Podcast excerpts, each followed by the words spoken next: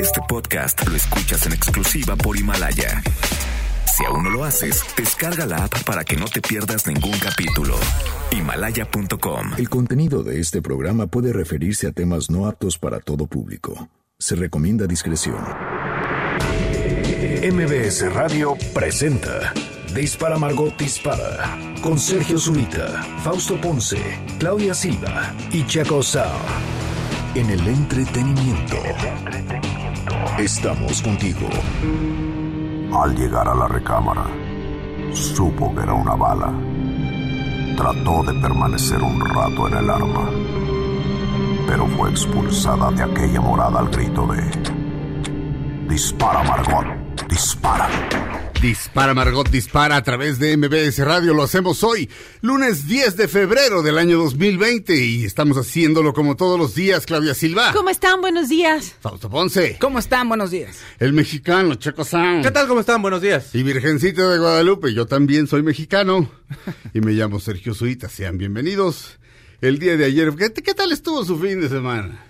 Sí, no, tú tienes que platicar. No estuvo tan bueno, no estuvo tan bueno como el mío, se los puedo garantizar. Sí, nos tienes que platicar. Sí, eh, A menos que ustedes tengan alguna anécdota mejor, No, no. pero puedo asegurarles que no. Pero, pero lo viví en redes como si estuviera ahí, mi Ah, Sergio. no, qué Son cosas. amaco. Si haces un close-up a todas, estoy yo junto a Belina. Sí, todas. y estás, Pero con un- y estás reporteando aquí con el tu teléfono. teléfono. Ajá. Ajá, alguien sí, puso claro. alguien puso un meme por ahí que decía los rostros de la pasión como lo que hacen en el fútbol y era la gente que estaba alrededor y tú estabas ahí. Pero Sí. hay uno en el que está como dando explicación, entonces tú, tú así como de lado como para escuchar, pero hay otros en los que sales con el teléfono así como, Sí. como documentando Testigo. ahí. Ajá. Ay, Testigo. Mejor documental para el 2021. Testigo en Sergio peligro. Zurita, Sonamaco. Así es, Testigo así es. Sergio Zurita, Sonamaco. ¿Saben qué fue lo, lo peor de todo? Que este. Bueno, no, si es que si hubiera estado la gente ahí, no hubiera ocurrido. Pero fue como media hora después de que Abelina terminó de dar la visita guiada. Y bueno, muchas gracias. Hicimos una sesión de preguntas y respuestas y la gente se dispersó o se fue. Esto pasó eh, por lo menos media hora después. La verdad no estoy seguro a qué hora, pero ya les contaré. Y luego ayer, este... Más, Sí, te vimos en el debate. Sí. Sí. Eh, más emociones fuertes. ¿eh? Bueno, pero eso estuvo, estuvo bien. Ah, no, eso estuvo Sí. padre. Eso ya fue otro tipo de emoción. Sí, claro, claro. Pero bueno, vamos a comenzar Dispara, Margot Dispara, con la canción que ganó el Oscar el día de ayer. I'm gonna love me again. Sí. Sí, ok. O, o porque podría ser I'm gonna start loving myself again o algo así. I'm gonna no. love me again. Ah, me, me voy a amar otra vez. De la película Rocketman, ellos son Elton John, las letras de Bernie Taupin. Esta canción ganó el Oscar el día de ayer. Comenzamos con ella.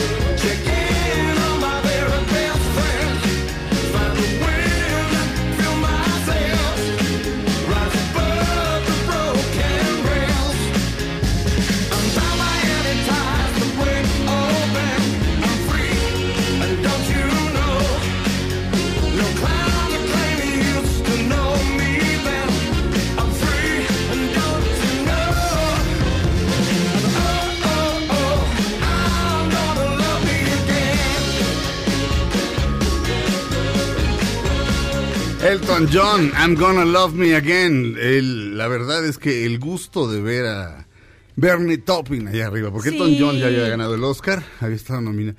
Creo que había tenido cuatro nominaciones, ganó una, una por la canción del rey León, Ajá. Pero esa canción no la hizo con Bernie, la hizo con, con Tim Rice, me parece. Pero yo creo que eso es lo que tú dices. La película lo que sirvió es para querer mucho más al- a, su compositor. A Bernie, sí. Sí. que- que- Ahora, claro. Bernie O sea- tiene, si lo piensas, tiene el mejor trabajo del Claro. mundo. Tiene la mitad de las regalías. Bueno, no sé, seguramente sí van 50-50 porque... Porque El- Elton es generoso, uno, y dos, él sabe que es incapaz de componer, do- o sea, de escribir dos frases. Y tener, entonces, este... Básicamente el trabajo de Bernie es así de yo escribo las letras, tú te vas, tú te las rompes ahí de gira. Ah, cantas y te gastas. sí, y yo acá Porque Elton ya se ve, ya se ve bastante fregado. Ajá. Y viste su marido que bien se ve. David no, bueno, Furnish, sí. David Furnish. Pero Bueno. ese, no, ese es más joven. Sí, pero se ve súper bien y ya Elton y tú, ay Dios mío. Y Bernie, la verdad, sí tiene la chamba Ajá. más, más alivianada. Pero es todo. bonito. Ahora a, a- a Elton le gustan las luces y a Bernie pues es más, Sí. más Claro. y Pero todo. es- Pero se ve que se la pasa cotorrón. Es bueno, Y aparte lo dejó hablar, o sea, Sí, que no le se cediera el micrófono Sí. se me hizo como muy generoso de su parte. Porque bien pudo haber, bueno, y saludos a todos los de la colonia y gracias Ajá. y al tacón que me puse esa- ese año. Y no, lo dejó hablar un buen, o sea, lo que Sí. habló, de, como en porcentaje le dejó como 80% a Bernie y él se aventó como nada más gracias a mis hijos, a mi marido y a, a la gente. Sí. Te das cuenta que lo que pasa en la película es real. Claro. ¿Me entiendes? O sea, no Claro. es Bueno. una cosa ahí es ficticia, sino Sí. realmente se quieren y hay Sí, hay amor. Y uno de los grandes, grandes, grandes eh, letristas de, de la historia del rock, a nivel Randy Newman, nivel Dylan. Oye, pero además le dice, es lo único estable en mi vida. O sea, eh, no solo, no Mi solo la relación parte más la- larga y estable. no sí. solo la parte laboral, sino se ve que se quieren. Ay. Porque ahí Mielton fue como, se conmovió realmente. Sí. Entonces, Además la tenía bonito. fácil porque lo demás que estaba nominado, ay la verdad qué horror. De Pues, canciones, ay no sé. Eh, to- todas eran horribles Ay, y olvidables. horribles, horrendas. Mi, La de- mi. Cintia- la de mi Cintia Erivo no sí, estaba esa mal. no estaba mal, pero pero tampoco Oye, el- la de pero Toy esta canción Story. parece haber sido compuesta por Smokey Robinson. No, espérame, la de Toy Story ¿Te a mí sí me gustó. Ay, Ay, no, no, es, que a mí, es que a mí, este, eh, Randy Newman Sí. me parece O sea, genial. no me pareció mal, Y pero... me gustó, me, me gusta mucho cómo canta. y A la, a la gente no suele gustarle cómo canta. Pero yo soy tu amigo fiel, Serge. Eh, bueno. Soy tu amigo fiel, pero está muy bonito. O sea, es... Me Que es acuerdo. de él también, Sí, me acuerdo, me acuerdo de Toy Story con esta canción y lo escucho en esta nueva y digo, oh, sí, sí, pero me falta. me Pero falta. como toda Ah. la composición que hace Elton John, todo es como muy alegre, es como... Es, los comebacks es lo que gusta en, en Los Angeles. No, sí, pero, pero... Y como esto de me voy a amar de nuevo y el rollo, y aparte se puso muy de moda. La película funcionó muy bien en taquillas, Sí. este, y bueno, todo fue con permiso de Elton y todo. Y la verdad estuvo, yo creo que es de la, la- para mí sí fue la mejor canción, a mí las otras no me gustaron. Sí, Sí, eso, eso sin duda, pero este... no. La de Frozen.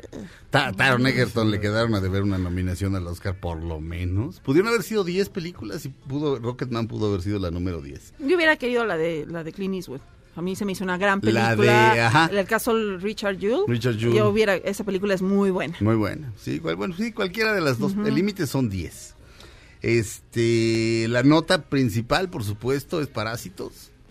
Fue la máxima ganadora de la noche, si no me equivoco. Cuatro, Sí. con cuatro. No llevaba yo, no iba yo llevando el registro de la quinielita, este, pero cuatro. Y, Y 1917 con tres. Ok. Y ya el resto ya fue así un...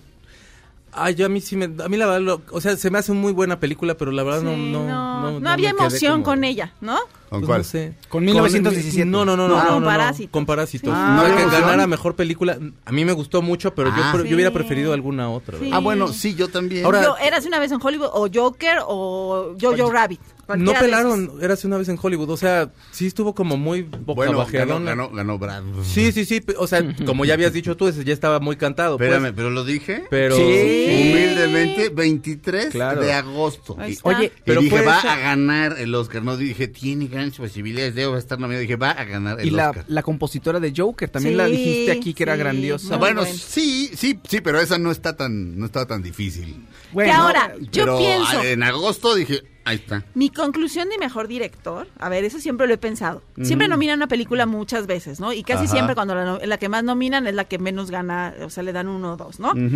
Pero yo siempre pienso, pues el mejor director, si está nominada tu película en tantas categorías, quiere decir que tu trabajo como director fue el mejor, Claro. porque escogiste el mejor editor, el mejor y Joker tenía esa ese director, ese que conjuntó a los mejores de todo, porque en todas Sí. las categorías estaba. Siempre, pero yo siempre me he preguntado eso. Pues si está nominada esa película tantas veces, quiere decir que el que orquestó todo, pues es el mejor de todos porque escogió lo mejor y en todas las categorías están nominada esa película. ¿Te acuerdas de... eh, ¿Cómo se llama la última película que estuvo nominada de Barbara Streisand? El este Ay. Con Nick Nolte. ¿El espejo tiene dos caras? No, la de. Nick Nolte. Ah, el príncipe de las De la marea. ¿El príncipe de las mareas? ajá, ok, sí. bueno. Esa peli- en esa película mm, estaba nominada la película como mejor película y Bárbara no estaba nominada.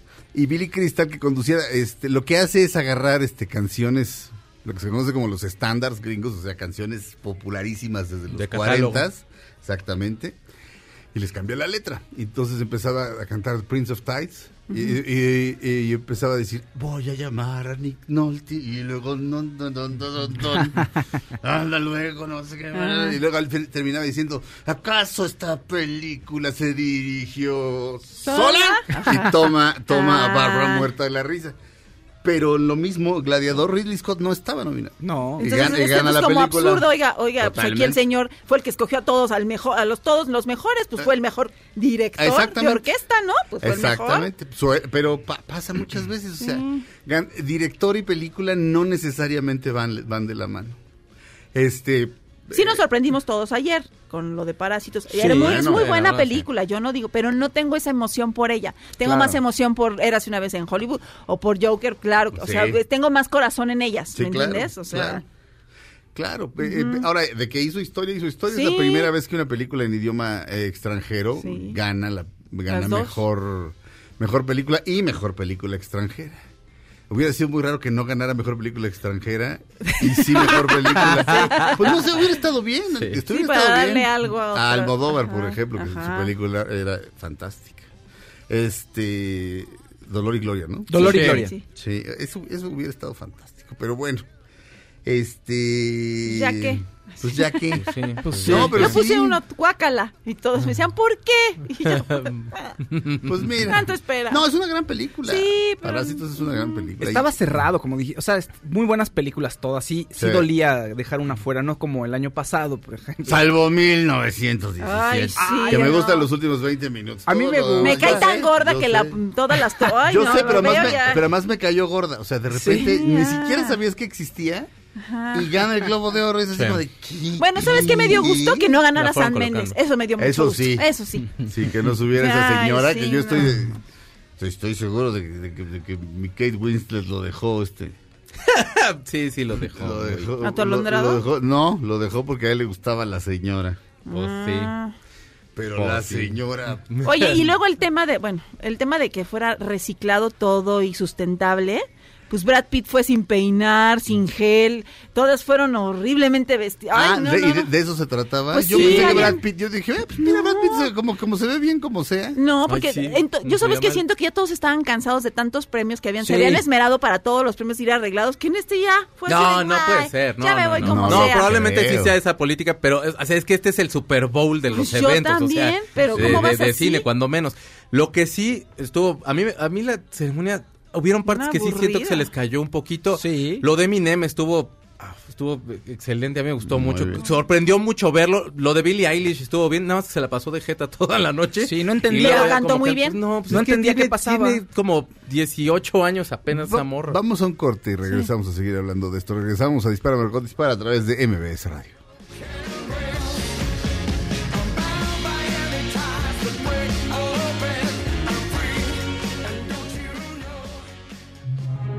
Aunque pase el tren, no te cambies de estación. Después de unos mensajes, regresará Margot. Este podcast lo escuchas en exclusiva por Himalaya. Todo lo que sube, baja. Y todo lo que se va, tal vez regrese. Lo que seguro es que ya volvió Margot. Estas son las balas de Margot. Eros Ramazzotti agredió a una fan mexicana que quería tomarse una selfie con él. El incidente ocurrió en el aeropuerto de la Ciudad de México a la llegada del artista a nuestro país para sus presentaciones. Estamos de regreso en Dispara Margot Dispara a través de MBS Radio. Y mm, estábamos hablando de la entrega del Oscar del día de ayer. Decías, Checo, que, que mi- miren, eh, yo A mí la entrega del Oscar nunca se me hace aburrida porque estoy tuiteando como loco. Entonces estoy a, estoy a mil por hora y ayer más. O sea, ayer eh, mi, intención era... Mi intención era llegar antes de, de que empezara la ceremonia. Se me hizo tarde, entonces yo, eh, como siempre, el primer Oscar es para mejor actor de reparto, siempre. Entonces dije, veo a Brad Pitt ganar y ya voy, pero la, el siguiente premio era mejor los, la- los de mejor guion. Ah, sí. Este, que esperaba que por lo menos le echaran Sí, ahí eh, sí, a- flor. a- a- A Tarantino. a- a Tar- ah, bueno, ahí yo esperaba que Tarantino, yo, yo, yo estaba convencido de que Tarantino ganaría, pero si, si ganaba hubiera empatado a Woody Allen con tres premios como guionista. Que eso fue muy bonito del director de Parásitos, que, con- que habló de los otros directores y Ah, de lo que los sí. admira. Eso fue muy bonito. Bueno, Siempre. Martin hasta se paró así, y todo el mundo le aplaudió a mi Bueno, pues, Martin. oye. Mm, Sí. es que también, Que lo y ahí nada más aburrió. te van a- Eminem lo aburrió, fíjate.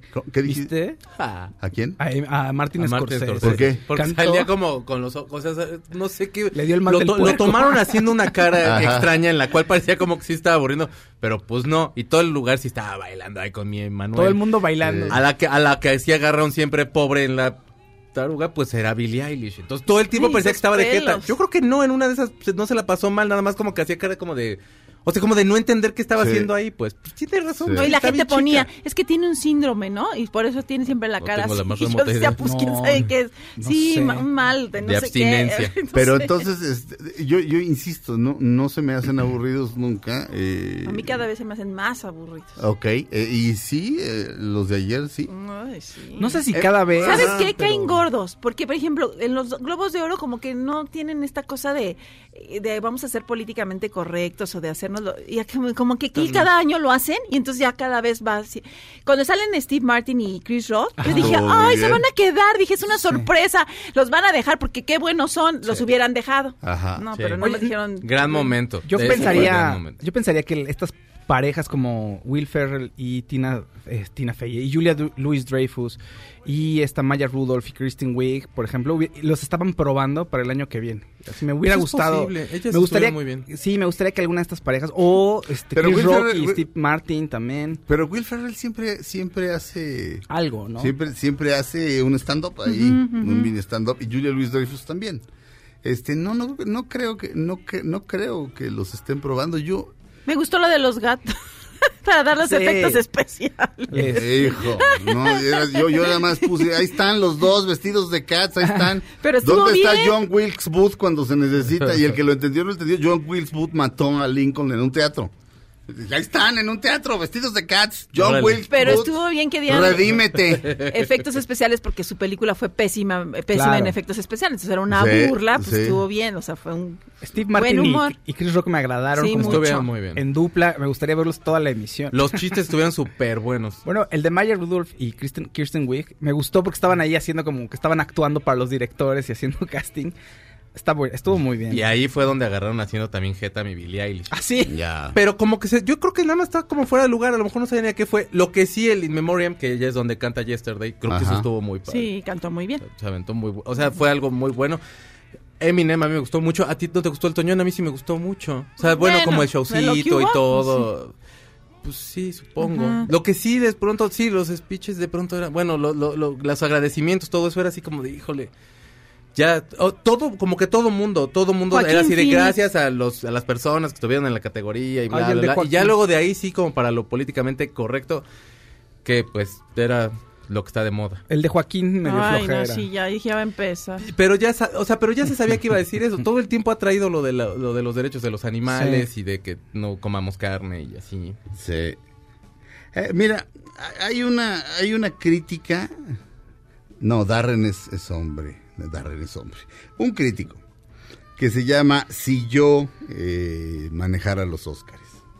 Dice que los Óscares eh, deberían durar cinco horas. Dice, son los Óscares. Dice, por lo tanto, mi primera y, un, y la única seria este, decisión como productor ejecutivo sería reintegrar a la ceremonia los premios a la trayectoria. Si los ganadores este año fueron David Lynch, Wes Studi, Ajá. que no sé quién es. Sí, es un, sí. Lina Wertmüller y Gina, Gina Davis. Davis. Gina Davis por su trayectoria como actriz. No, y por, este, también por alguna, Producción. no, este, cari, no como cari, un, Ah, por, Por su- Por su labor altruista. sí, por Sí, algo así, sí, sí. por sí. su labor filantrópica. Ajá, de hecho estaba ahí sentada con Sí. Wes Sí, Studi. Que se veía Ajá. guapísima, además. Sí, ¿Y quién es Wes Studi? mi querida es un actor que es, este, como nativo americano. Ok. Ah, Ya sabes cuál. eh, sí, el, el que... eh, bueno, Sí es nativo americano. Sí. creo que sí, pero bueno, no, más, más bien... Yo ya le estoy poniendo checo. otra raza al señor. Pues, No, sí. WS, Studi es casi como S-T-U-D-I, así de... Que salía en. Penny Dreadful. Eso sí, yo me acuerdo. Bueno, este, dice, estos son titanes de la pantalla que merecen presencia en frente de la audiencia, de las Sí. masas de la televisión. Este, y, y sin- y en cambio los mandan a una ceremonia eh, aparte en octubre. Este, dice, ¿qué más vas a hacer con el tiempo? Meter, este, bromas sin sentido acerca de TikTok. ¿Qué es TikTok? Ay, Pues es una, una plataforma. plataforma de los chavitos donde hacen todo esto que siempre Mm. están haciendo como bailes y movimientos y Ah, es ya. lo que Son trae loco a todo de 6 mundo. segundos y es lo que está de moda. Ya ves, estoy, estoy, estoy totalmente eh, fuera de, fue- ah, este, ahora sí que Out of I'm out of touch. Este, sí.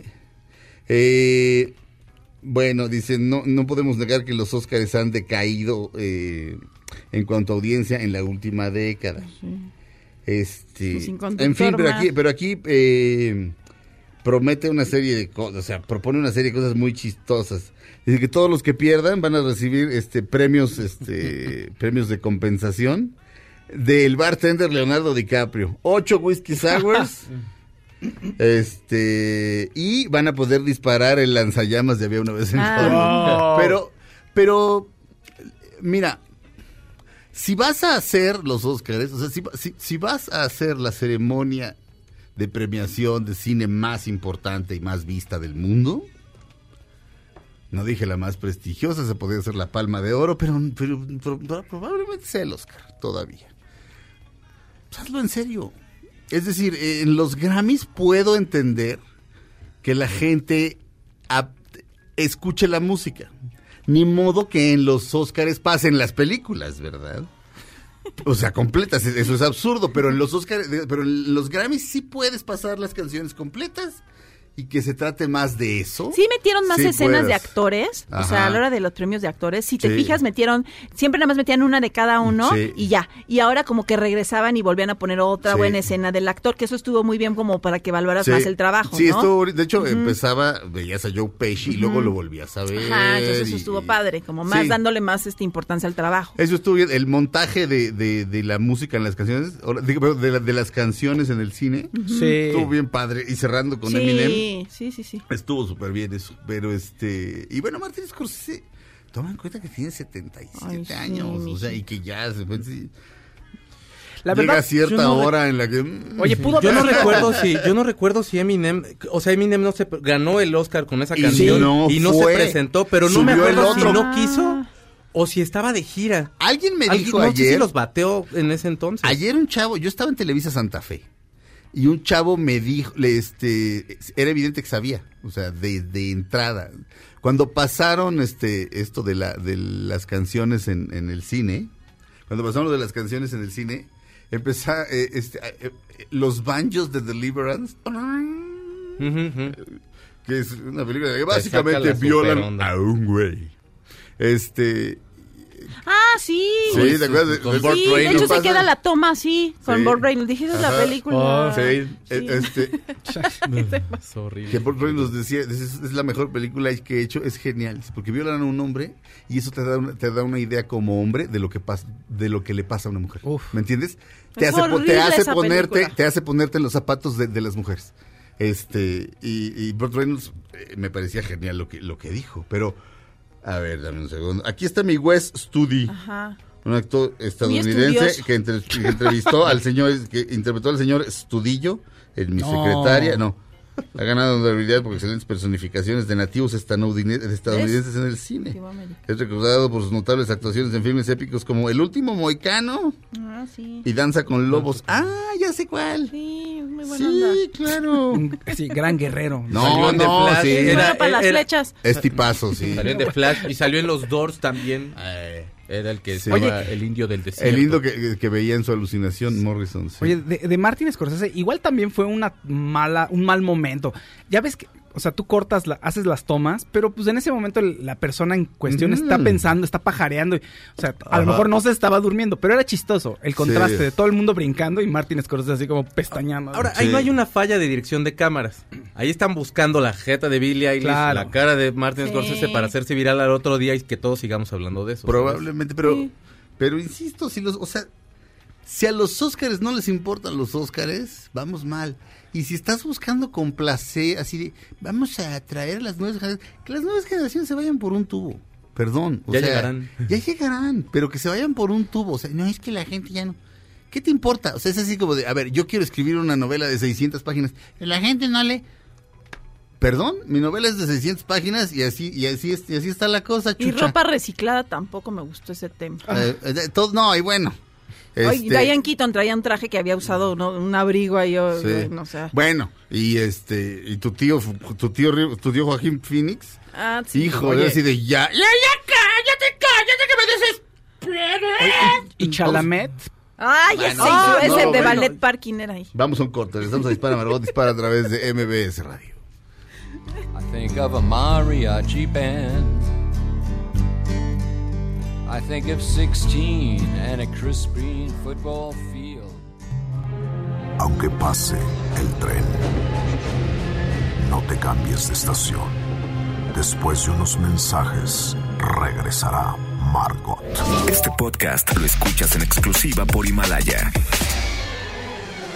Todo lo que sube, baja. Y todo lo que se va, tal vez regrese. Lo que seguro es que ya volvió Margot. Estas son las balas de Margot. Poncho de Nigris reta a golpes a Babo, cantante de Cártel de Santa. Se especula que todo esto es porque de Nigris quiere darle promoción a su nueva canción. Estamos de regreso en Dispara Margot Dispara, vamos a dar todos los ganadores del Oscar y ya no volvemos a hablar de eso, se los juro. Mejor actor de reparto, Brad Pitt, por supuesto, por ahí una vez en Hollywood. Mejor película animada, Toy Story 4. Mejor guion original, Bon Joon-ho y Han Jin-won por Parásitos. Mejor guion adaptado, Taika Waititi por Jojo Rabbit. Mejor guion, este, pues con personas, ¿verdad? Eh, La, la ventana de los vecinos de Neighbor's Window. Eh, mejor diseño de producción había una vez en Hollywood. Sí. Este, eh, mejor eh, vestuario, mujercitas. Este, y mira que pudo haber ganado nuestra nuestra paisana Mayes Sí, con Rubeo, Jojo Rabbit. con Jojo. Rabbit, pero mejor documental, American Factory, mejor documental cortometraje, Learning to Skateboard in a War Zone, o sea, aprendiendo a andar en patineta en una zona de guerra si eres una chica. Mejor actriz de reparto, Doña Katy Bates. No, espérame, no. No, Laura Dern. perdón, Laura Dern. No, no, claro, leí mal. Mejor, mejor actriz de reparto, Laura Dern.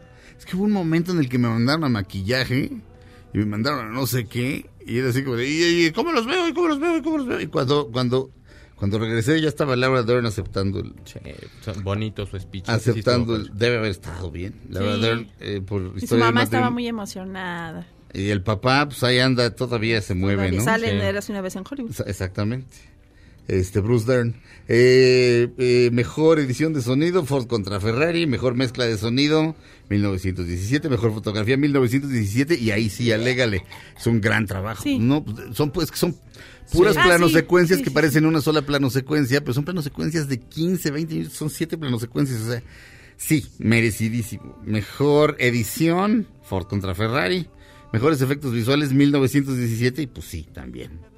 Mejor maquillaje. Fíjate, yo le iba a Bombshell, pero no pensé que fuera a ganar por- porque porque Charlize Theron la dejaron, o sea, es Megan Kelly. Es idéntica. Sí, es ¿te acuerdas que yo, yo pensé aquí que la habían, porque ella se había operado la cara? ¿Te acuerdas? Sí. que Esta mensa con esa cara ya se hizo algo. Y no era que. René Zellweger era la que sí. Es así, pero ¿Qué te pasó? este, ¿Qué te pasó? mejor película extranjera, eh, pero ahora ya dicen mejor película internacional porque porque extranjero se oye feo. Ay, sí, Ah, ay, de porque los extranjeros se, se enojan. Exacto. Ganador, eh, Se bueno, ofenden. pa- Parásitos. Mejor partitura, eh, Joker por Hildur, con Ah, de buena. Gunadottir, que, este, que no es fea. No, no, no. Es- Muy creativa. y- Mejor canción original, I'm Gonna Love Me Again, de Elton John y Bernie Taupin de Rocketman. Mejor director, Bong Joon-ho por Parásitos. Mejor actor, Joker, de Joaquín Phoenix. Es que si no ganaba, se iban a armar los madrazos igual que en la película al final. Sí, Así igualito, sí. las calles quemadas. Todos en el ángel ahí todos eran grandes actores, pero lo que él hizo era magistral, entonces él no tenía, realmente yo creo que él no tenía competencia. Mm, No, tienes sea, razón. No, él no tenía ninguna competencia. Mejor actriz Renée Zellweger por Judy, por supuesto. Mejor película, Parásitos. Haciendo historia, insisto, como la primera película en lengua extranjera que gana el Oscar. Y la, la única película que ha ganado mejor película extranjera y mejor película, si no me equivoco, probablemente sí. Digo, porque yo la- creo que la primera vez que una película estuvo nominada en los dos rubros fue El Tigre y el Dragón. Mm. Este, Ro- y luego, bueno, Y más Roma, para acá, ¿no? más para acá Roma, pero ha habido alguna otra. Bueno, eh, regresamos. Bueno, y Dispara Margot. Fernando Luján, Ah, sí. Ah, eso sí. estuvo muy bonito, eso me dio sí, mucho gusto. sí, sa- s- sacaron a don Fernando Ajá, Luján ahí me en, da mucho gusto. en el memoria, pese a que sigue vivo. No, no es cierto, no es cierto. en el corazón de todos nosotros, que nos espanta. Eso sí sería Y horrible mira, que te ese, eh, ese sí dejó herederos. ¡Qué horror! Que estés- Ese sí dejó herederos. Y yo me híjole, la re- si dejó propiedades, la rebatinga va a estar así de, híjole. que imagínate que veas tu in memoriam. Yo no, me- no estoy aquí, no me he muerto, oigan. Ey, ¿Qué pasó? Regresamos a Dispara Margot Dispara a través de MBS Radio después de un corte.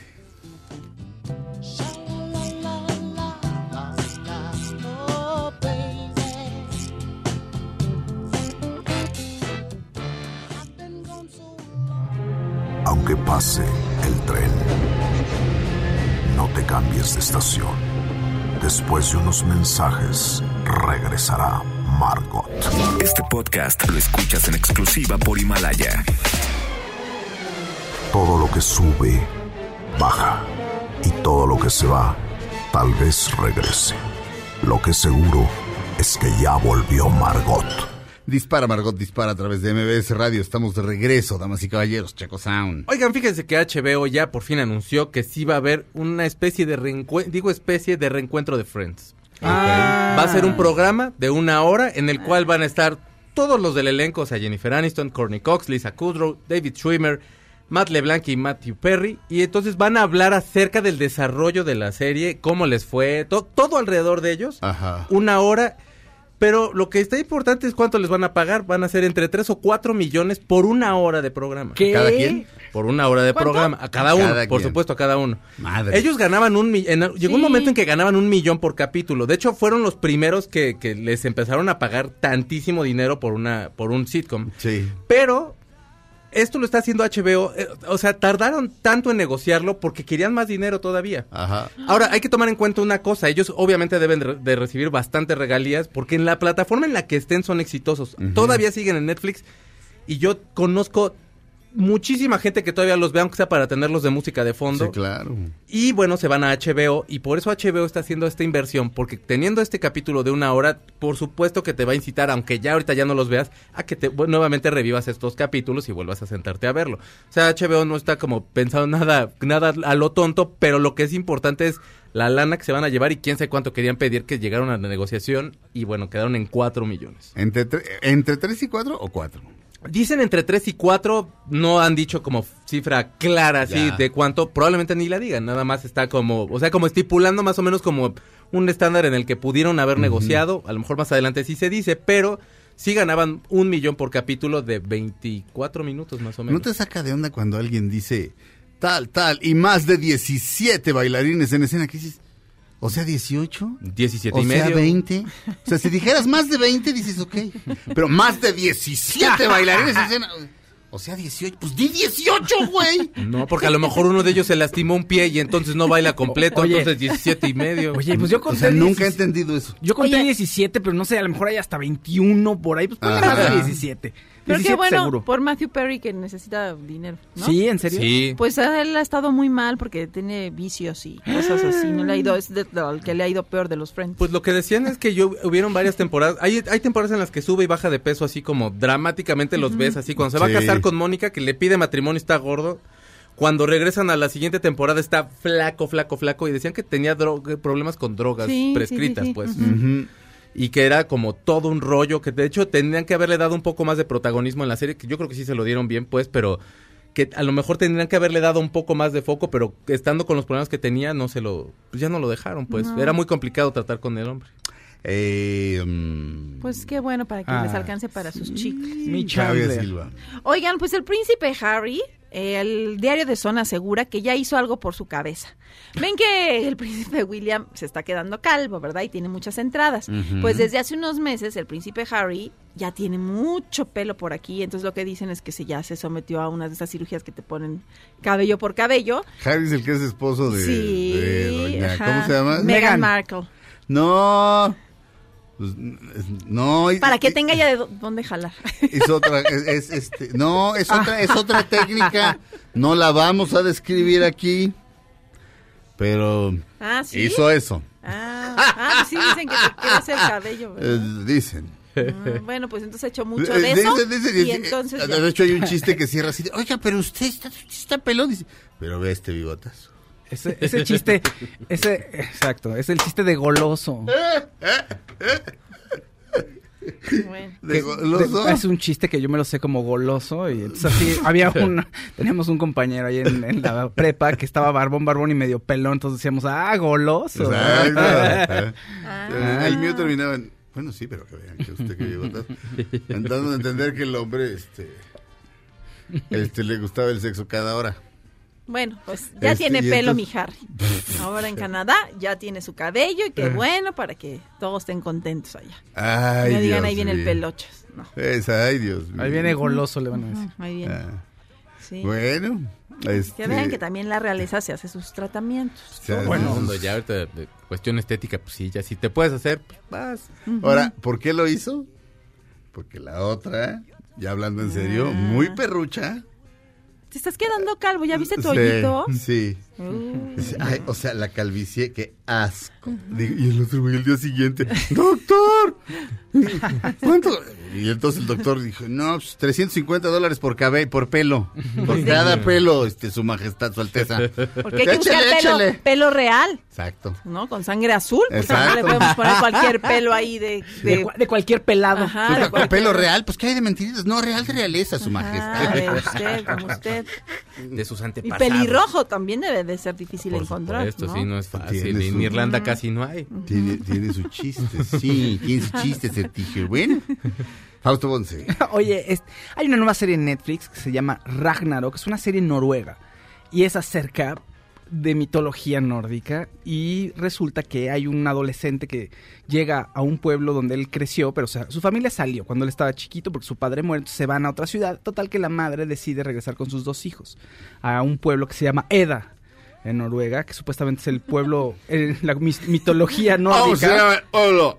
¡Eva! Con muchas vinaterías. Vamos a ponernos una Eva. Muchas cervecerías y todo. Y entonces en ese pueblo supuestamente fue el último lugar en el, el que el cristianismo tomó, digamos. O sea, Así creían es. en los Tomó. dioses nórdicos y llegó el cristianismo y ese pueblito fue el último en decir, bueno, está bien ya, adiós los viejos dioses, venga lo nuevo.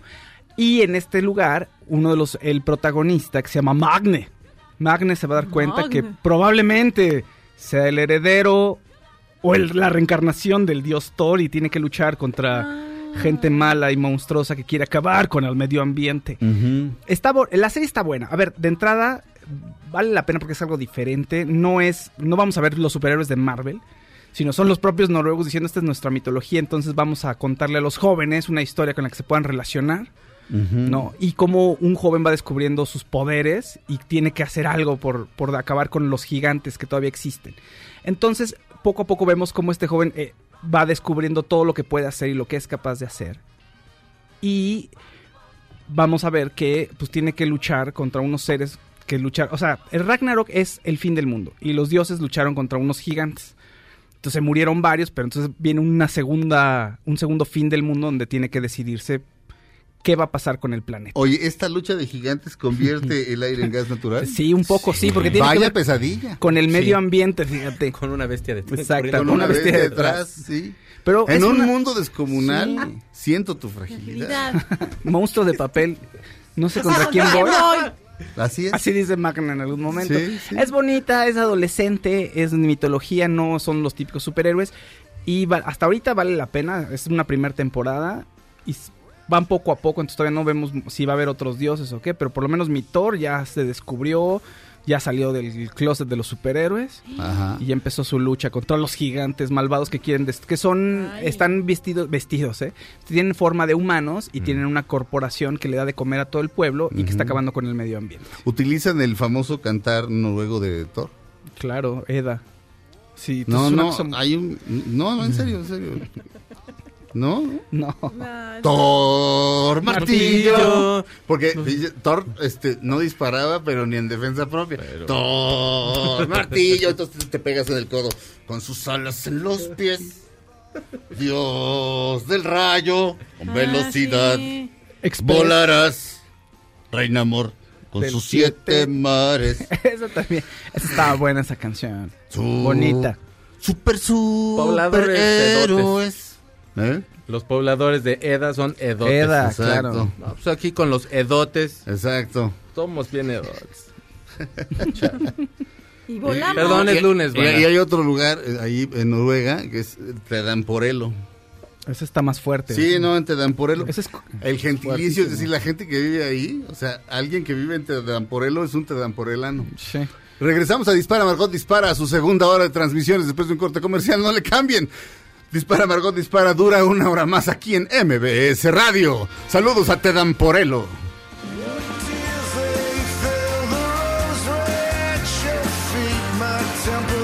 bones. Aunque pase el tren, no te cambies de estación. Después de unos mensajes, regresará Margot. Este podcast lo escuchas en exclusiva por Himalaya. Todo lo que sube, baja. Y todo lo que se va, tal vez regrese.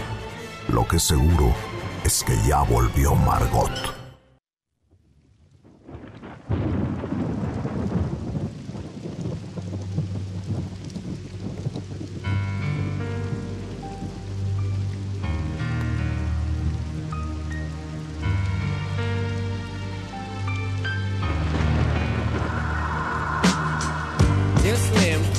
But you still ain't calling. I left my cell, my pager, and my home phone at the bottom. I sent two letters back in autumn. You must not have got them. There probably was a problem at the post office or something. Sometimes I scribble the addresses too sloppy when I jot them. But anyways, it. What's been up, man? How's your daughter? My girlfriend's pregnant too. I'm about to be a father. If I have a daughter, guess what I'ma call her? I'ma name her Bonnie.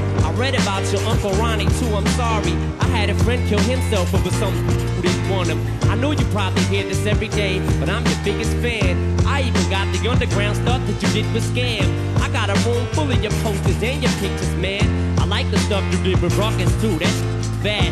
Anyways, I hope you get this, man. Hit me back, just a chat. Truly yours, your biggest fan. This is Stan. The tea's gone cold, I'm wondering why I got out of bed at all. Up my window. Oh, I can see it all. And even if I could, it would all be great. Put your picture on my wall. It reminds me that it's not so bad, not so bad. Dear Slim. Estamos escuchando la obra maestra de Eminem, Stan, como la cantó en unos Óscares de hace muchos años. Eh, con Elton John haciendo la voz de que hace Dido en la grabación original. Elton John enfrentando directamente a GLAD, eh, una asociación este, en defensa de pues de la población homosexual, de lo que se conoce ahora como la LGBTTTTIQ.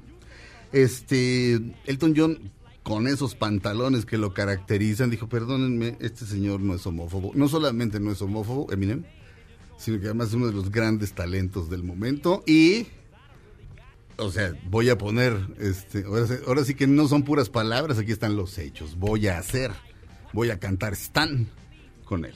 Uno de los grandes momentos del Oscar. Y vaya, la admi- mi admiración por Elton John crece y crece y crece y, y crece 26. Este, Checo Sound. Fue en los Grammys del 2001. Ah, fueron Grammys. Sí, Bueno, sí, sí. No importa. Pero digo, o sea, es la misma Sí, causa. Entonces sí. lo, ap- lo apoyó y, y la verdad es una es mejor versión creo que hasta la del disco. Tal vez, tal vez sí. Está buena esta. Estamos haciendo Dispara, Margot Dispara, Claudia Silva. ¿Cómo están? Buenos días. Fausto Ponce. Buenos días, ¿cómo están? Mi querido Checo Sound. Señor. ¿Qué se, qué se festeja, celebra, conmemora el día de hoy? Hoy es el Día Mundial de las Legumbres. Abrace usted a sus legumbres en el refrigerador. Es Día de la Fuerza Aérea Mexicana. Un saludo a toda la Fuerza Aérea Mexicana, como no. Y es Día de limpiar de viejos archivos tu computadora. Así, si usted tiene fotos muy Uy. rucas y así que diga, no, ya, ya con esta novia yo ya ni andaba, ahora la odio, pues bórrela. No, yo los A la novia, no, sino No. su fotografía, la novia déjela ser feliz con la pareja que haya encontrado. Borren todo eso. Muy bien. Este. Todo. Todo. Muy bien. Bueno, el día de. El, el sábado. Eh, estuvimos con Abelina Lesper en Sonamaco. La nota, por supuesto, era. eh, la nota que salió inmediatamente después era Abelina Lesper destruye una obra en Sonamaco. Aquí tengo la del país. Justo le estaba Ajá. poniendo. Dice arte, destrucción y una lata de Coca-Cola en zona Maco. Ajá. Bueno, quién sabe qué, qué- cómo sea la, la nota del país. Eh, la de Reforma, que salió, bueno, yo la vi, ¿qué, qué sería? Una media hora después del incidente. Nada de lo que decía la nota era real, absolutamente nada. Este y estaba basada en un tweet que puso este Rodrigo Peñafiel. eh, no, que puso eh, un señor que no recuerdo cuál es su nombre, eh, que es el director del Museo Soumaya. Este, que decía tragedia en. No importa cuál es su nombre. Decía tragedia en Sonamaco. Este, Avelina Lesper trata de. de- Avelina Lesper destruye una obra. Una obra. Este. des- destruye una obra. Bueno. El- ese día.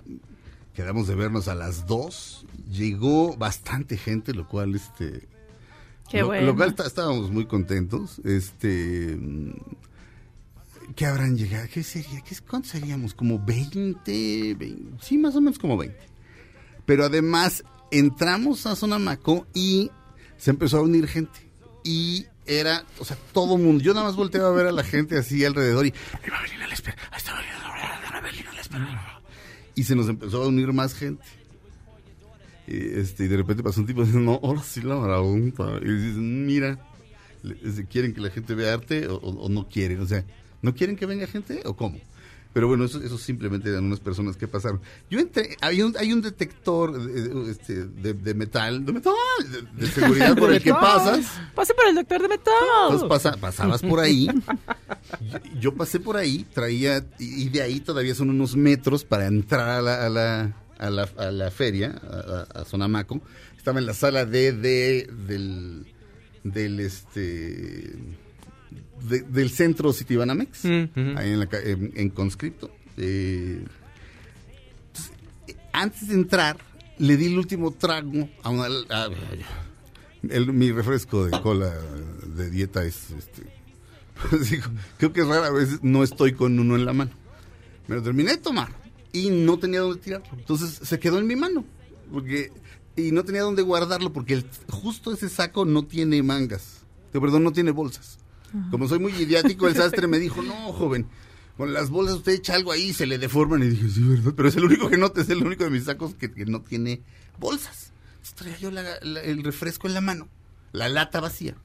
Y así me eché toda la, toda la visita guiada con Avelina. Vimos este pues cosas horribles, vimos cosas este fantásticas también. O sea, de repente dije, híjole, vamos a ver puras de estas. Este, digo, Avelina, este, por supuesto, por supuesto lo hace de manera muy elegante, ¿no? O sea, pero sí se para ahí enfrente de, de la obra, describe, dice lo que opina y luego pasamos a otro lado y a otro lado. padre. Entre las cosas buenas, Botero y Diego Rivera.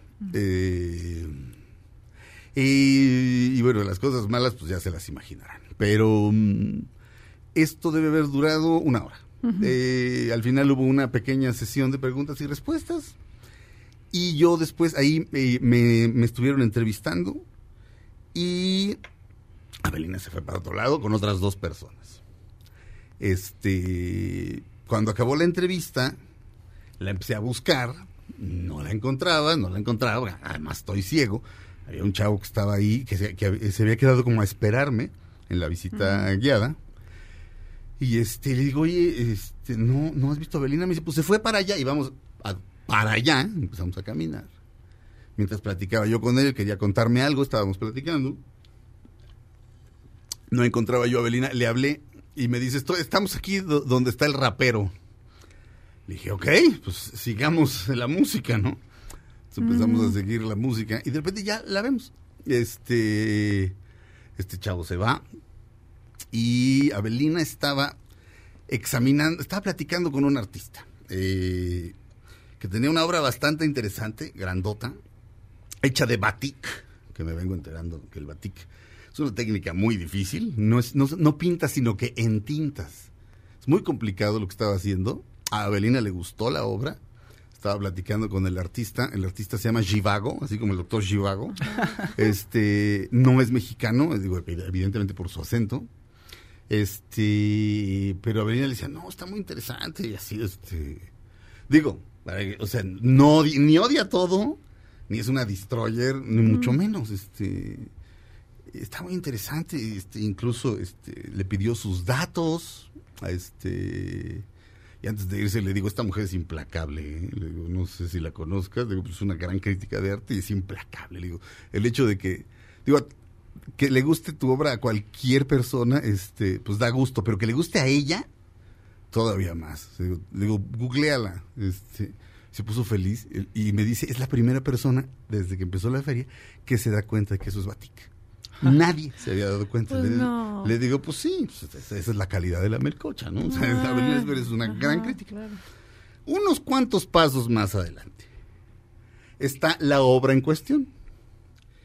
Eh, lo que yo vi, recuerden que veo mal, era este, pues básicamente un rectángulo con sus patitas, un rectángulo como de latón dorado, con sus patitas sosteniéndolo.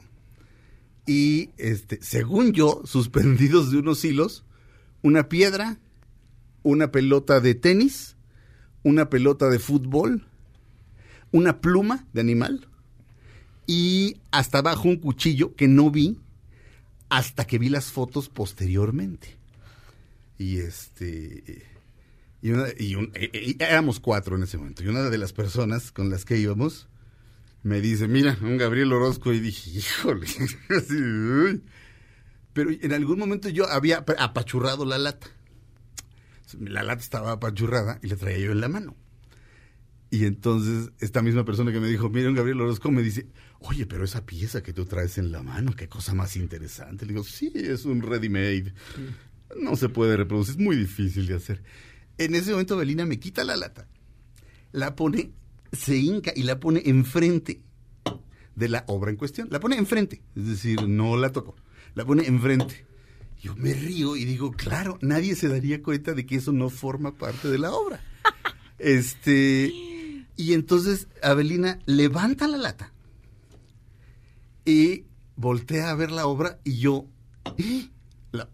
me asusto y pienso, la va a poner encima de la obra. Y como soy una señora asustada, doy un paso hacia atrás de manera inconsciente, pero doy un paso hacia atrás. Me quedo atrás de Abelina. Estos son, de- son milésimas de segundo. Doy un paso hacia atrás. Me quedo atrás de Abelina y en ese momento la obra estalla en mil pedazos y cae en el suelo. así. ¿ah? El desconcierto de los cuatro era así. ¿What? El mío más, porque después decía, ¿había un vidrio? No vi el vidrio. No había hilos. La- las cosas estaban en medio del vidrio. O sea, incluso la, la pluma, si uno ve la foto, hay como un do- no, hay como un doblez y hay un hoyito. O sea, y está, ahí está metida la pluma. Están como incrustados en el vidrio. Nos quedamos así. Aparece este una mujer Pero tú de te la. para atrás, o sea, ni siquiera para la obra, o sea, tú para atrás te hiciste. Ah, no, yo, yo vi eso. Yo soy una señora espantada. Y este, me hice para atrás. Este, y la obra estalla en mil pedazos en ese instante. Y así, ¿eh? ¿Qué? Bueno, aparece una mujer, este, evidentemente enojada. Y manda a llamar a seguridad. Manda a llamar al director de la de Sonamaco, manda a llamar al galerista, supongo, porque apareció Sí. el dueño de la galería. Este mm, Empiezan a hacerse de palabras y de repente eh, seguridad, eh, empieza- la gente empieza a tomar fotos. De repente oigo a alguien, este, o era reportera o, o- o- o hacía muy bien el personaje porque traía el teléfono y decía, Abelina Lesper acaba de destruir una obra, Abelina Lesper acaba de destruir una obra en Zona Maco, así diciéndole al teléfono. Y este, se empieza a remolinar la gente. y seguridad, para atrás, para atrás, para atrás. Y entonces, este, Abelina entró con una de las personas y, otras personas que iban por ahí, que, que también estaban con ella, pero no estaban con ella en el momento del incidente. En el momento del incidente éramos cuatro. Dos de nosotros nos quedamos, ahora sí que atrás de la raya, y Abelina pasó con la otra persona. Este, nos quedamos así, empiezan a, este, ya el de seguridad me dice, sí, eh, le digo, no, pues aquí, aquí esperamos. Dice, sí, ya, ya que, ya que ellos se arreglen, dice el de seguridad. Empiezan a barrer esto, pero de veras estalló en mil pedazos. Este, están por allá hablando. Eh, y de pronto eh, la persona que se quedó conmigo me dice, mira Sergio, vámonos por acá. Y eh, había un muro, pero del otro lado del muro podías caminar y llegar a donde estaba Abelina. Y Abelina platicaba con el galerista, sí, con el dueño de la galería. Y este, el tipo de la galería bastante amable, habrá que decirlo. Eh, mm, pero mm, Abelina le dice, bueno, ¿qué propones? Este, y Abelina dice, te lo repongo. O sea, dame las cosas, lo, lo, lo vuelvo a hacer. Y el, el- el galerista le dice, eso no se puede, solo tiene que hacer el artista. Y entonces, este, ok, pues, este, pero Abelina dice, nunca lo toqué. Y este, total que intercambian datos y dice, bueno, mira, vamos a ver, eh, vamos a ver qué hacemos, este, te, contactamos, nos vamos de ahí. Por supuesto, media hora más tarde salió una nota en Reforma en la que todo era impreciso. Este, mm, Abelina no destruyó nada. Eh, vamos a suponer que Abelina hubiera puesto la lata vacía de refresco sobre la obra. Vamos a suponer. Eso hace que la obra estalle en mil pedazos. Qué cosa más rara. ¿No era de este Este- vidrio que es eh, este- templado. templado? Es- Es, es- que a mí me pasó algo así en mi casa. Ajá. Y yo nada más puse así, así toqué el piso con el Ajá, vidrio y me explotó todo, pero así. O sea, por eso ahorita pues, sí me, se me hace más familiar porque yo a mí me pasó eso. Es que esto, de, de repente este, Si lo tocas de una Sí. manera, por eso traen como unos como pijas abajo para que no Sí. toquen el suelo, porque si llegan a tocar el suelo o lo tocan con otra cosa, para protección explota el vidrio. Sí. Y a mí me llamó, pues yo, yo o sea, Sí, el, vidrio templado fue inventado por seguridad, es decir. Para que en un accidente automovilístico se rompa en mil pedazos y quede como en como en como en, Como en- no, en, en- en- Florecitas. en mil pedazos Ajá. como hechos florecitas no punzocortantes. Claro. Otro vidrio se raja y quedan básicamente Sí, cuchillos. Sí, sí, sí. En un accidente automovilístico en un coche de los 40, 50, ahí quedabas. Ahora no.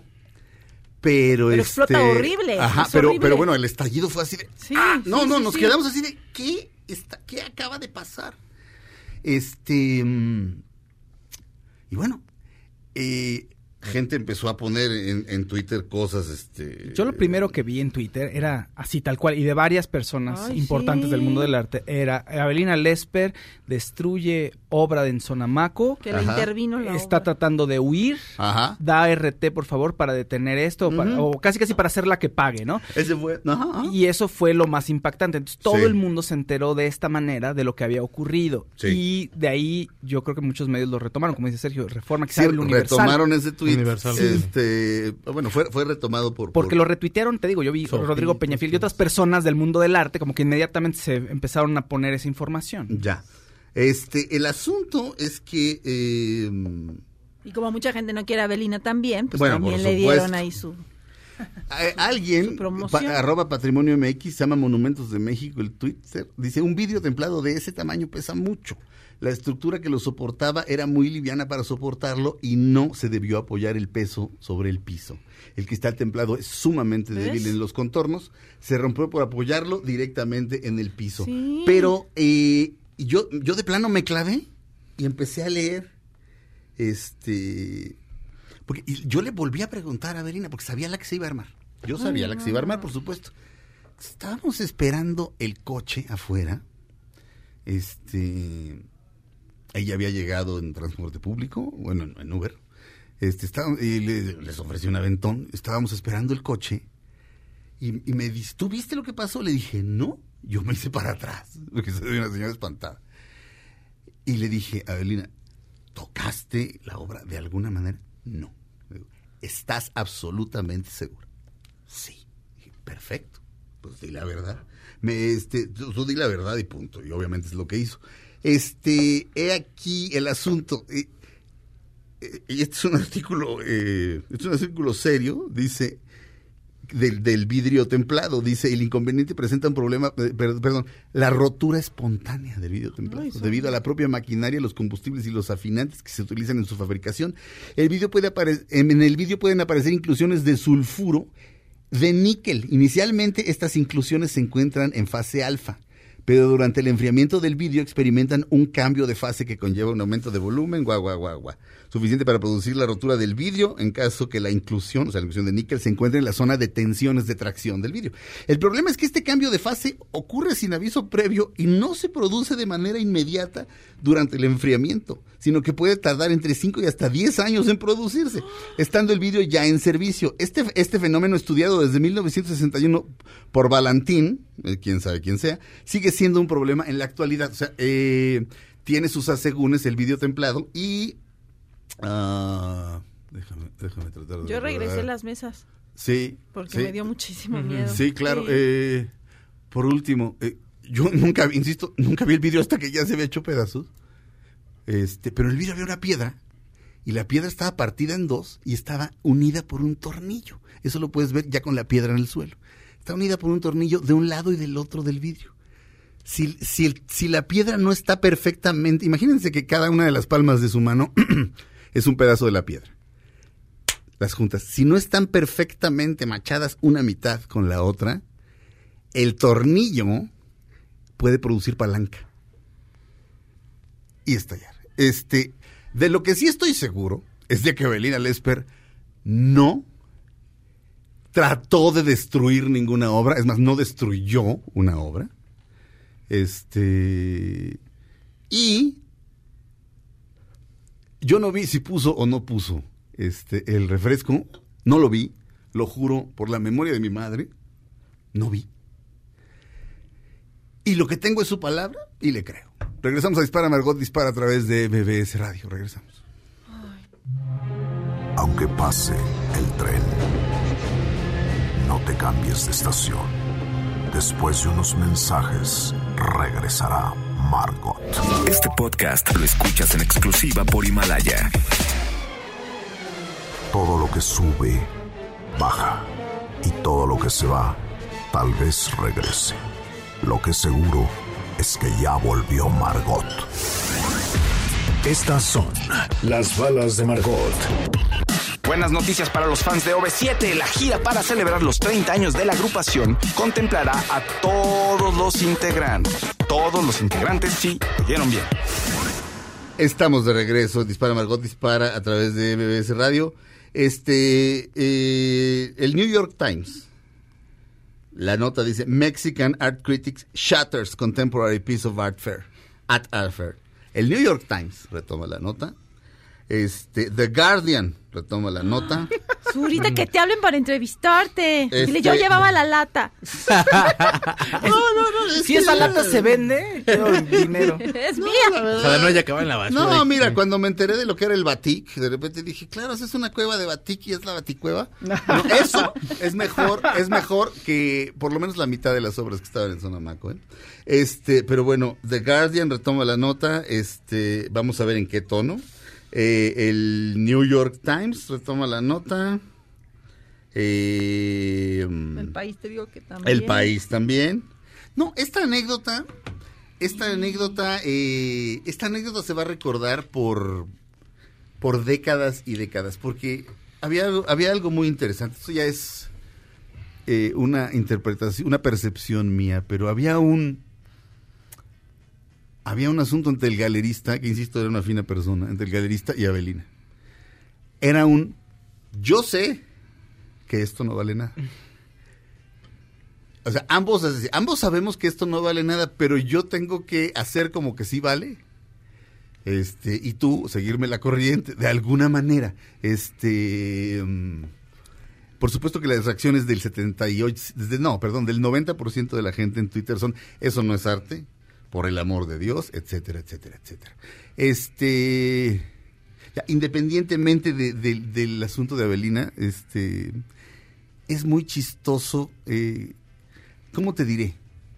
Eh, vamos a suponer que, que Avelina en vez de eso, eh, que insisto, yo no vi si ella puso o no puso la lata. Ella me dijo que no y le creo. Porque, insisto, di un paso para atrás. Y se lo dije a Avelina. Este, yo le creo, porque además es una persona decente y además, si quiere, o sea, Sí, ella no básicamente sí- tendría empacho en decir, yo lo sé, No. porque la conoces. Así, o sea. para darse a conocer, Ajá, por no, Dios. para Pero además, para darse a conocer, todo el mundo la conoce. Y sí, ha destruido el arte contemporáneo, sí, pero con las palabras. Ajá. Este, No va a pero, pero es muy chistoso como, ¿Pero ese vidrio? digamos que, digamos que alguien eh, rasga eh, un lienzo de Diego Rivera que vimos ayer, que era, que te- o sea, se te salían las lágrimas de la belleza. Eh, Abelina estaría esposada. Este, dos, de- los de seguridad, los de seguridad mismos que estaban ahí vigilando, básicamente decían, ságanse para atrás, pero así como de, como, como porque se los ordenaron, porque no había nada que proteger. Eran una pelota, un cuchillo, una piedra y unos vidrios. Este, y lo interesante es que la obra se puede reponer y reponer y reponer Claro. y reponer. No es una obra irrepetible. Eh, es decir, la obra se puede, se vuelve a hacer. Su precio se supone que es de 20 mil dólares. Su precio real, 3 mil pesos, si acaso. Este, eh, Es que simbólicamente es, es eso que, que pasó, es- fue como un performance, ¿no? Que parece que, que está diciendo mucho sobre, sobre una decadencia del arte contemporáneo, Sí. so- sobre algo que parece insostenible. Sí, este, por supuesto. Y bueno, algo que me llama mucho la atención es este esta, eh, las mismas personas que se le van encima a, a Abelina y pues festejaron eh, que redecoraran que redecoraran el, el ángel de la independencia este donde y, y algunas otras obras de arte que sí son irreparables o cuya restauración cuesta millones y millones y millones. Entonces me parece muy, me, me parece interesante, este, eh, El contraste, van- ¿no? eh, Avelina no vandalizó la obra, este, pero en el supuesto caso que lo hubiera hecho, ella no puede, ellas sí pueden, o sea, se trata, la causa es lo que importa, simplemente son cuestionamientos que me hago, pero el incidente da para da para muchísimo. Es uno de los incidentes más, más, este, más interesantes. Este, yo creo que es el incidente más interesante de la, de, de la historia del arte de lo que va del siglo XX. A nivel mundial. Sí, sí, sí. A nivel mundial. Me da gusto haber estado ahí. Sí. Regresamos a Dispara Margot para a través de MBS Radio. Ah, no, pero antes. Sigo en peligro. ¿Te gusta la música? Diviértete aprendiendo tu instrumento musical favorito en MBS Music Center, escuela y tienda de música. MBS Music Center tiene una sucursal cerca de ti. Zona Esmeralda, Gran Terraza Lomas Verdes, Magno Centro Interlomas, Galerías Insurgentes, Vista Norte, San Jerónimo, Espacio Juriquilla y próximamente Gran Terraza Cuapa. Clases de música desde 850 pesos mensuales. Recuerda que tu talento puede llegar a millones de personas. Es tu momento.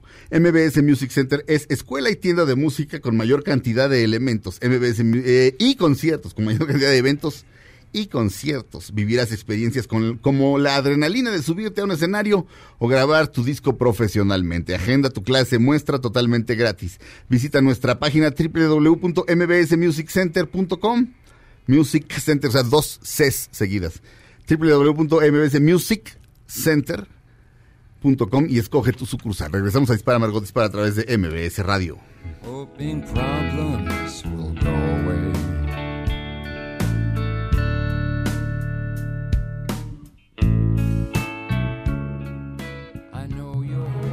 Aunque pase el tren, no te cambies de estación. Después de unos mensajes, regresará Margot. Este podcast lo escuchas en exclusiva por Himalaya. Todo lo que sube, baja. Y todo lo que se va, tal vez regrese. Lo que seguro es que ya volvió Margot. Estas son las balas de Margot. El debut de Aves de Presa en Estados Unidos fue fatal, mucho menor a lo que se esperaba, pues tan solo recaudó 34 millones de dólares. ¡Malaya! Ay, Sergio, ¿por qué utilizas expresiones en desuso? ¿Cómo? Ah, no, entendiste mal. No dije Malaya, que es una expresión de ira, disgusto o lamentación. Dije Himalaya, que es a donde estamos ahora. Escucha. ¡Órale! Himalaya, la cima del mundo. Su punto más alto es el Everest. Así es, mi Faust. ¿Sabes qué dijo Edmund Hillary, el primer hombre que escaló el Everest, la primera vez que lo vio? ¿No? ¿Qué? ¡Órale! Así, igual que tú. Pero no subió solo. Fíjate que iba acompañado de Tenzin Norgay, su Sherpa. ¿De su qué? ¡De su Sherpa! Nosotros también tenemos uno, pero no sirve para nada. Cada que le pregunto algo, solo me responde Sherpa. Creo que me está dando el mal de Montana. Dirás mal de montaña. No, de Montana. Está nevando tanto que el pelo se me está poniendo como Charlie Montana. ¿Todos los demás están bien? Yo sí. Tú sí. Charlie Montana, digo, Fausto, no. Ay, y Checo. ¿De veras? ¿Y Checo? ¡Checo! ¡Hermano mío! ¡Carnalito! ¿Yo? Yo estoy escuchando esto a través de Himalaya. Dicen que se está solo en la cima, pero al escuchar mis podcasts en Himalaya, no estoy solo. Estoy conmigo mismo. Himalaya. Himalaya. Dispara, Margot, dispara e Himalaya. En la cima, contigo mismo. Estamos de regreso en Dispara Margot. Dispara Lucila Requena Stringel. Me podrían felicitar porque es mi cumpleaños. Saludos desde, León, Guanajuato. Claro que sí. Carolina Vázquez Sergio cuenta qué pasó con Abelina en Zona Maco y comenta en qué se basan para evaluar una obra. Este, híjole, de eso Abelina ha hablado muchas veces. Este, la próxima vez que venga, hablará de eso también, supongo. Lufitaro, qué genial es escucharlos en vivo. No me van a creer si me mandan un saludo, son lo máximo. Claro que sí, Lufitaro. Isaac Montes de Oca, me el honor de mandar un saludo a mi suegra Chapera, que es fan del programa y está recién operada, igual para mi suegro Chapero, que la está cuidando y los escucha a diario. Claro que sí, me alegran siempre. Ellos son nosotros. Gustavo Ramírez, en un viaje a Europa me, me llevé grabados varios podcasts de Dispara, Margot Dispara y A-Track. Fue lo mejor para esas horas, para ir de una ciudad a otra. Gracias. Lisa Ladrón de Guevara. Hola chicos, han sido ah, este, más entusiasmo, chicos. Gracias, Eso. te amo. Liz, Liz Ladrón de Guevara. Hola, hola, chicos, he sido fan de Zurita desde la taquilla. Desde hace seis años vivo en Dallas. Escuchándolos a ustedes me hace sentirme un poco allá. A pesar de que tengo prohibido escuchar cosas en español para mejorar mi inglés, pero Oh. con ustedes hago una Óigame. excepción. Óigame, no. Carlos, don Carlos Campos, qué bien me cae. Querido Sergio, ¿podrías mencionar la referencia del libro o artículo en donde se menciona la posibilidad de que México pueda convertirse en potencia mundial? Muchas gracias, lo tengo que averiguar.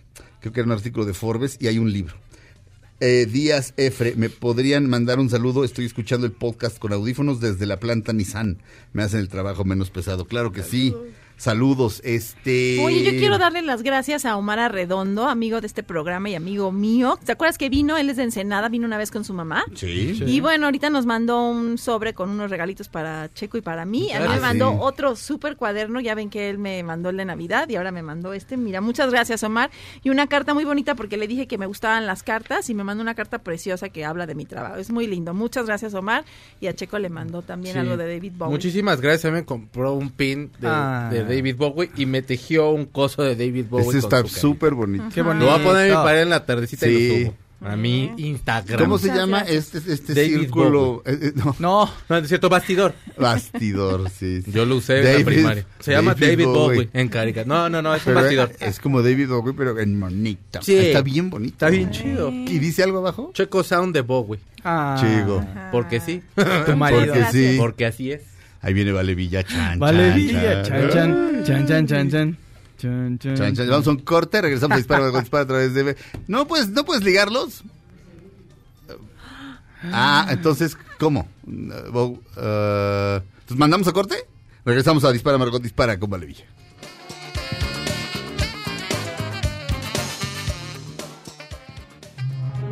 Aunque pase el tren, no te cambies de estación. Después de unos mensajes, regresará Margot. Este podcast lo escuchas en exclusiva por Himalaya. Todo lo que sube, baja. Y todo lo que se va, tal vez regrese. Lo que seguro es que ya volvió Margot.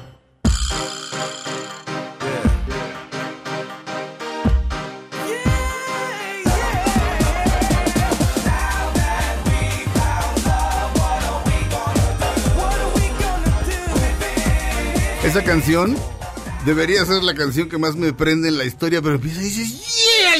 Y te- quieres como poner a bailar.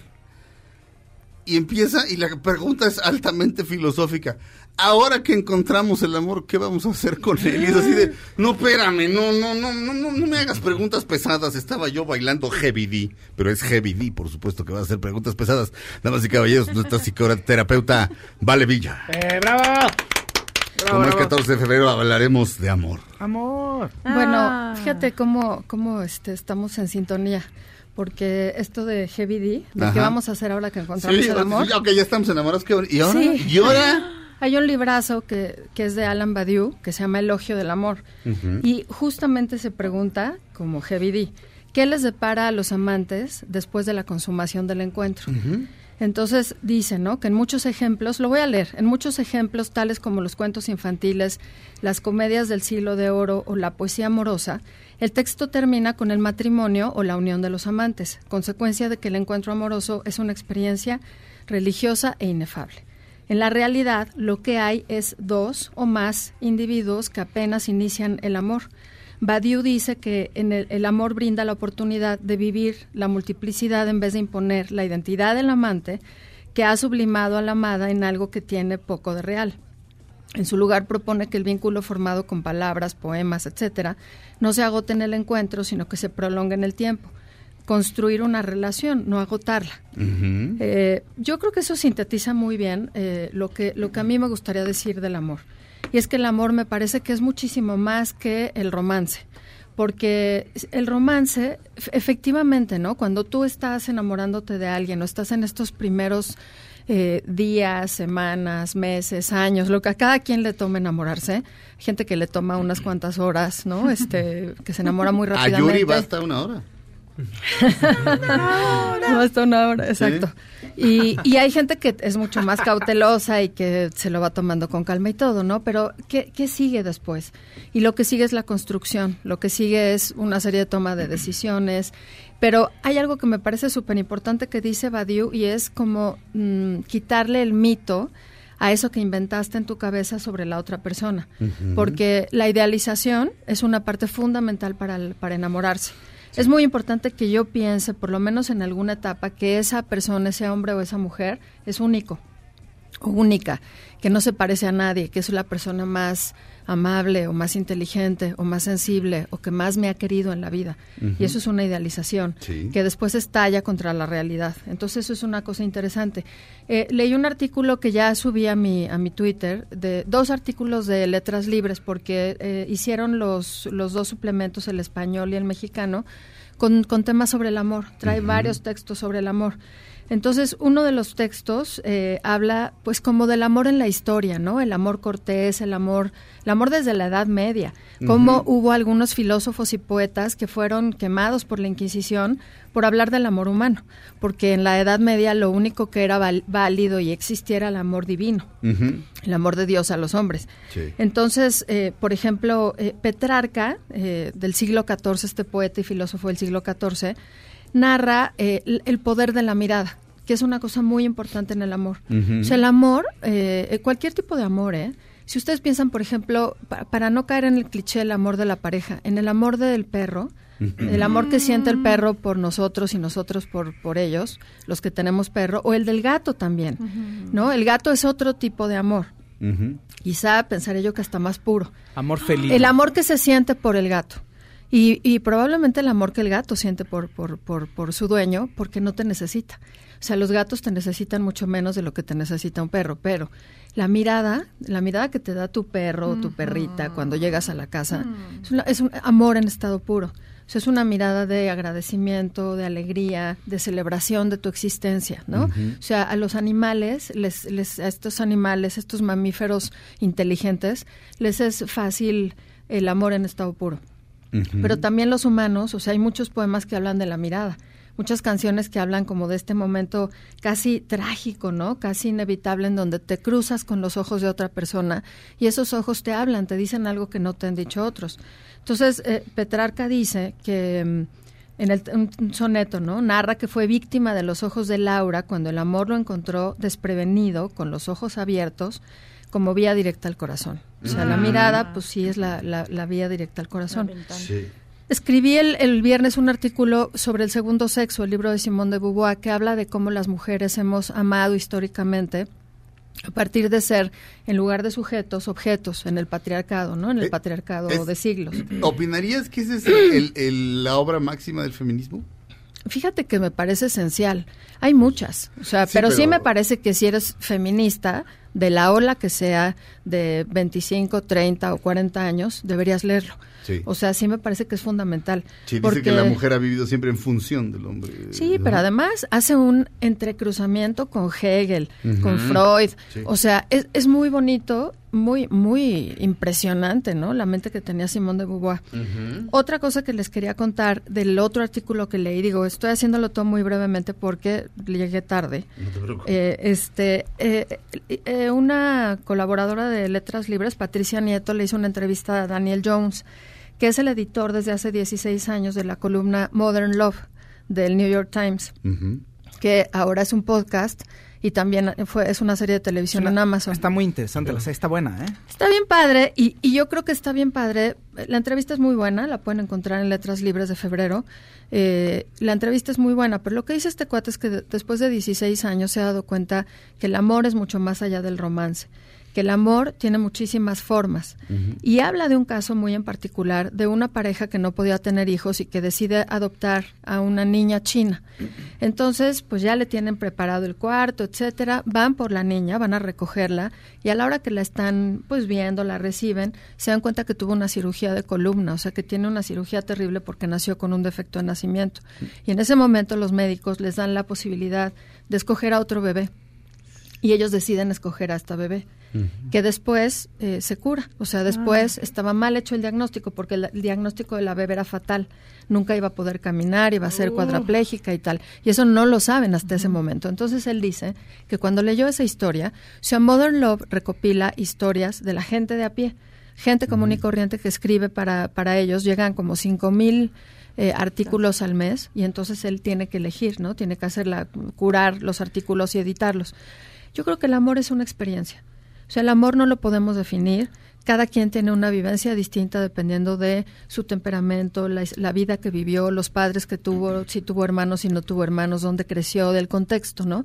Entonces, eh, definirlo sería absurdo, pero esto que dice eh, Daniel Jones como conclusión es que hay momentos en los que la vida te pregunta qué vas a hacer cuando amas a alguien. ¿Qué vas a hacer cuando, cuando tu pareja no es lo que esperabas? ¿Qué vas a hacer cuando tienes un problema muy grande con alguien que amas? ¿Qué vas a hacer si un hijo y tú no se llevan bien? Y se supone que como madre lo tienes que amar. Entonces dice que hay puntos de no retorno en los que estás a prueba y que para él eso es el amor. Y yo creo que es verdad. O sea, creo que hay momentos de prueba donde uno tiene ganas de huir, porque del amor también se huye mucho, porque, porque vulnera muchísimo, o sea, eh, da mucho miedo enamorarse y que después te abandonen. Ese es uno de los mayores miedos humanos. Y eh, dice Jones, ¿no? Que en 16 años dice que a la gente le interesa hablar de la efervescencia del romance, pero que en realidad todas las columnas tienen que ver con encontrar el amor, el miedo a perder el amor y cómo mantener el amor. Claro. En la modalidad que ustedes quieran, ¿eh? A un perro, a los hijos, a los padres, a los amigos, al planeta, al mundo, como decía Hannah Arendt, ¿no? El, el- el amor mundi, o el amor a una pareja si es que cada uno decide tenerla. Muy bien. Perfecto, vale, buenísimo. Esto fue Dispara, Margot Dispara a través de MBS Radio. Nos oímos mañana. Digamos adiós todos. Adiós. Adiós. Amados los unos a los otros, como dijo Chucho. Nos oímos mañana. Ahora en un tórax vive alojada la bala que Margot disparó.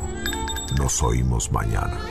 Si un proyectil de plata no me traspasa el corazón.